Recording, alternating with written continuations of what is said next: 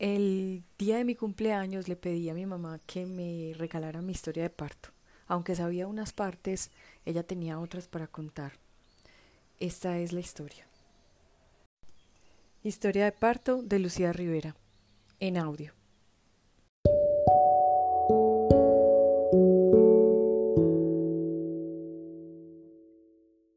Él me dijo que cuando llegué a Medellín, 15 días antes de casarnos, y me dijo que teníamos que ir donde el ginecólogo, me consiguió él mismo la cita, porque hablamos de que no íbamos a tener hijos ahí mismo que nos casáramos, sino que nos íbamos a cuidar siquiera un año o dos. Entonces fuimos donde el ginecólogo y él me dijo que únicamente me recomendaba que porque era una niña, yo tenía 19 años, que me recomendaba era una inyección únicamente por seis meses y puesta una sola vez se llamaba Depoprovera. No se me olvida porque yo no quería. ¿Por qué? Yo no quería, yo quería tener hijos ya. sí. Entonces me pusieron la primera inyección y me duró nueve meses. Imagínense. Porque a los nueve meses vine a quedar en embarazo. Cuando me llegaba la menstruación, en el mes siete lloré, en el mes ocho lloré y ya en el mes nueve no me vino. Ajá. Así fue. Esa es la cuenta que tenemos. Ay, bueno, ¿y te preparaste? ¿Qué hiciste para la... Pa, ¿Ya quedaste en embarazo y qué hiciste? No, ya cuando ya quedé en embarazo fue en el primer cumpleaños que me tocó con el papá, fue el regalo de cumpleaños para el papá, el primer cumpleaños, los 29 años de él. Ese día supimos que yo estaba en embarazo. Ay, eso no lo sabía. Sí, el día que él cumplió los 29 años, porque él se casó de 28, y a los nueve meses cumplió los 29 y ese día yo había ido por la mañana, o él me había llevado a un laboratorio porque hacían la prueba en un sapo, la prueba de sangre. Hmm. A uno le sacaban sangre y se le aplicaban disque a un sapo, yo no sé cómo era eso, en todo caso, a uno le decían que estaba en embarazo por la tarde. Entonces yo había ido por la mañana, me dijeron por la tarde y yo le tenía una comida a él, con doña Magnolia y don Samuel. Y esa noche el regalo fue decirle estoy en embarazo. Y tengo hasta la foto, por ahí debe estar. Estaba de vestidito cuando le conté que estaba en embarazo. Quedamos felices, muy contentos. Antes a contarle a toda la familia, todo el mundo supo. Y Consuelo ya acababa de decir que también tenía un mes. Consuelo tenía dos meses cuando yo dije que tenía un mes. Porque a mí me la hicieron, es decir, yo creo que pasando el, el segundo o tercer día de que no me llegara menstruación, me hice la prueba y ahí mismo salió positiva. Y, allá empezaste a ir a donde el ginecólogo. Sí, claro. Yo desde antes del matrimonio ya había ido, entonces inmediatamente fuimos donde él, entonces ya empezó, yo me acuerdo que me mandó vitaminas, puro hierro, eso me daba una griera, la cosa más horrible y no era capaz de ir a hacer popó. No, eso él, la cosa más horrible, porque ese hierro lo ponía uno mal del estómago. Entonces me mandó muchas vitaminas, muchas, muchas vitaminas y seguimos yendo. Yo me acuerdo que íbamos y me medía la barriga del ombligo hacia abajo con el metro. Cuando uno se acuesta boca arriba, esa era la medida. Y enseguida ponían el, el estetoscopio para buscar el corazoncito. Me caminaba y caminaba y caminaba por todas partes el estetoscopio, pero se oía duro. Él tenía forma, no sé qué tipo de aparatos tenía, pero oíamos el corazoncito. Entonces, como decir, a los tres meses ya fuimos a oír el corazoncito. Lo que no sabíamos en ese momento era sexo, nada nada por ninguna parte, de eso no se sabía nada. Era sorpresa. ¿Y vos sabes, mami, cuántas semanas nací? No, pero de los nueve meses cumplidos, porque mi mamá se vino, de acuerdo a las cuentas con el médico, y se vino a estar aquí la semana que ibas a nacer. Que decían que iban a nacer. Sí, claro. Ella se vino, ponele un jueves o viernes, y vos naciste un lunes, y mi mamá estaba conmigo. ¿Y qué fue lo primero que te empezó? Mm, dolor horrible en la cintura, que creía que se me iba a reventar, entonces mi mamá me decía que era lo más natural y que me recostara a la pared. Esa era como la manera de, mejorar y calmar el dolor cuando eran las contracciones de una vez. Fueron contracciones siempre, muchas contracciones muy seguidas. Entonces su papá le hizo la llamada al, al doctor, pues habíamos quedado de hablar con él. Y él le dijo, me le van a poner cuidado, y le dio muy claras las instrucciones al papá de qué tanto podía esperar en la casa, porque si las contracciones no eran muy seguidas, no tenía por qué ir a la, al hospital San Vicente de Paul, porque ese fue el hospital que nos tocó, que era allá donde él atendía, donde el doctor Oscar Botero Correa. Bueno, y entonces acordarse uno con nombre y todo. Bueno, y, ¿Y por qué buscar un ginecólogo? ¿No había ginecólogas? a su papá se lo recomendaron. Ok. Porque fue a él el que le recomendaron antes de casarnos. Mm. Quién sabe cuál de los amigos le consiguió ese médico. Mm. Entonces, por eso resultamos fue hombre, un hombre. Pero muy amable, muy querido, era un viejito. Cuando nosotros lo conocimos, era un hombre 20 años mayor que su papá. Era un hombre de casi 50 años. Y me acompañó hasta el parto de Jos, de, de Sí, José, José. de. José, de José. En cambio, en cambio para Anita, él no estaba en Colombia, estaba en un viaje. Entonces por eso no me pudo atender cuando Anita. Y él no estaba de acuerdo con la ligadura de trompas. Entonces mi Dios me proporcionó que él no estuviera para que a mí me hicieran cesárea y me hicieran la ligadura de trompas. Pero él me dijo que eso se llamaba mutilarse uno. Te dijo eso. Sí, porque cuando yo fui con él en el embarazo de Anita todo el tiempo, él dijo que eso no se debía hacer. Dijo, de alguna otra manera vas a seguir planificando. Le dije, yo no, yo no quiero. Yo quiero es que me, me liguen. Yo no quiero, yo quería era esa.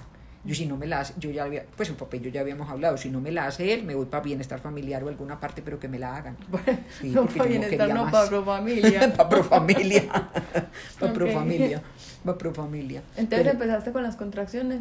puras contracciones toda la noche, es decir, domingo, domingo, porque yo empecé por la tarde el domingo enferma, toda la noche, todo el día, pero las contracciones eran lejos, es ¿En la decir, me daba una, sí, Todo me daba, sí, claro, allá en la casa de La Palma, donde, perdón, donde Doña Tere, Ujú. en el apartamentico donde Doña Tere. Caminaba por todo el apartamento y cuando me daba me recostaba a la pared, que mi mamá me decía que me recostara a la pared. Y ella me acompañó la noche, su papá durmió parejo, Y te todo el agüitas. domingo. No, cuando eso no me echó agüitas. No. Cuando eso no me echó agüitas. No me mojó con brevo. Me acuerdo que yo no sé con cuál de ellos, sería con José. Con José me tocó las hojas de brevo. En cambio, cuando Olga no dio tiempo, porque ella nació rápido. Y, y entonces estuvo conmigo toda la noche del domingo, todo el lunes en el día. Y nos fuimos para el- la clínica por a las dos y media, tres de la tarde, cuando ya había aumentado como más las contracciones. Y llegamos allá, el doctor llegó, me ordenó el lavado, un lavado por el recto con el fin de no tener uno nada de popó. Y eso era horrible porque yo estuve yendo al baño seis veces y era agua pura en medio de esos dolores, porque ya eran mucho más apurados. Y me volvían a acostar en una cama de lado, de lado, con un cinturón así puesto, que un monitor. Y ahí a un lado en la mesa había pues un aparato que era el que mostraba las contracciones. Ya viene otra, decía la enfermera, ya viene otra, ya viene otra señorita, llame al doctor, señorita, dígale al doctor, dígale que es que, ya- que está muy apurado, que me está doliendo mucho y no me dejaban bajar de la cama. Y de lado, así acostada. Entonces, ¿qué iba a poder nacer? Si usted nació hinchada, fue de estar allá metida sin poder salir y el médico no venía y no venía y no venía.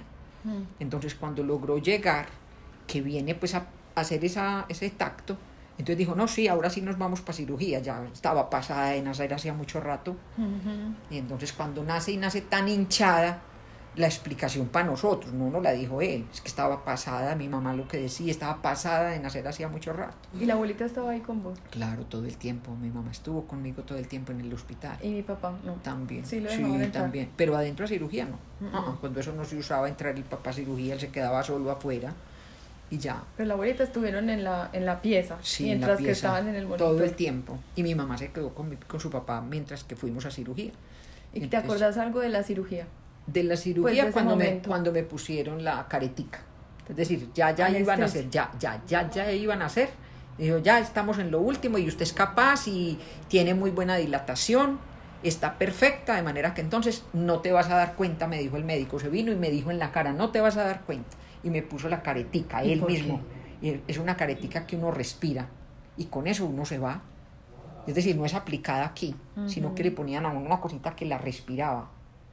No era en la vena, a uno no le ponía nada en la vena. Eso era como para el momento nomás.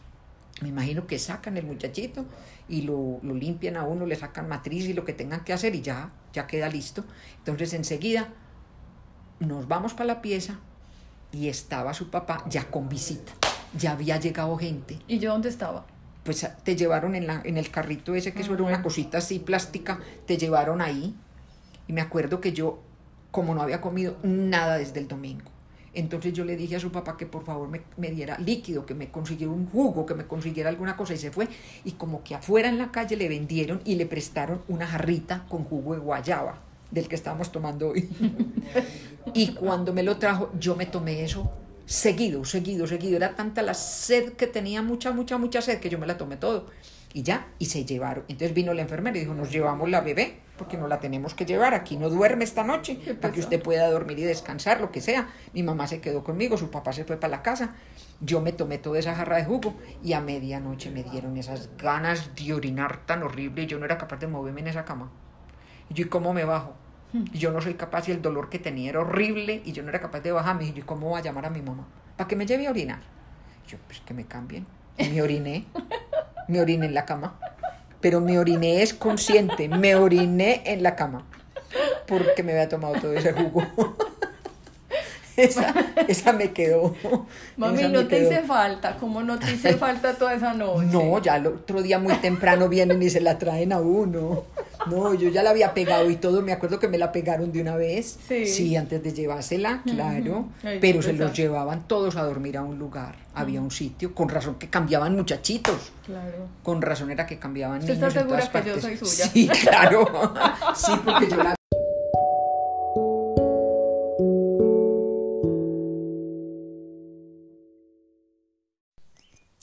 ¿Qué cosas hubieras hecho diferentes en ese momento si hubieras tenido más información? Sí, Claudia, yo hubiera, eh, me hubiera opuesto a que me pusieran ese monitor en el estómago para comodidad del médico, porque no fue para mi comodidad, porque míreme que el parto hubiera sido más rápido si a mí no me dejan en una cama acostada, quietecita, poniéndole cuidado a un monitor y a las contracciones. Entonces eso le coartan a uno la libertad, pero además por falta de experiencia yo no podía decir que no me lo pusieran. ojalá que en los otros no me hubiera pasado lo mismo, porque no hubiera permitido. Bueno, esa es la respuesta. ¿Y ahora qué quisieras decirle a las mamás que te puedan escuchar? Sí, yo quisiera decirles a las personas hoy en día que quieran encargar bebés que, o que estén en embarazo, que se preparen con muy buen tiempo, eh, leyendo, estudiando, preguntando con el médico, con las personas que tengan y sean más allegadas, cómo quieren terminar el embarazo, es decir, llegar a feliz término. Sería un parto bien asistido, una cesárea o al contrario un parto natural, pero que se sientan preparadas y que sepan para dónde van. No esperar a que sean los mismos médicos los que le propongan a uno, sino que uno tenga la libertad de poder decirle yo no quiero sino así.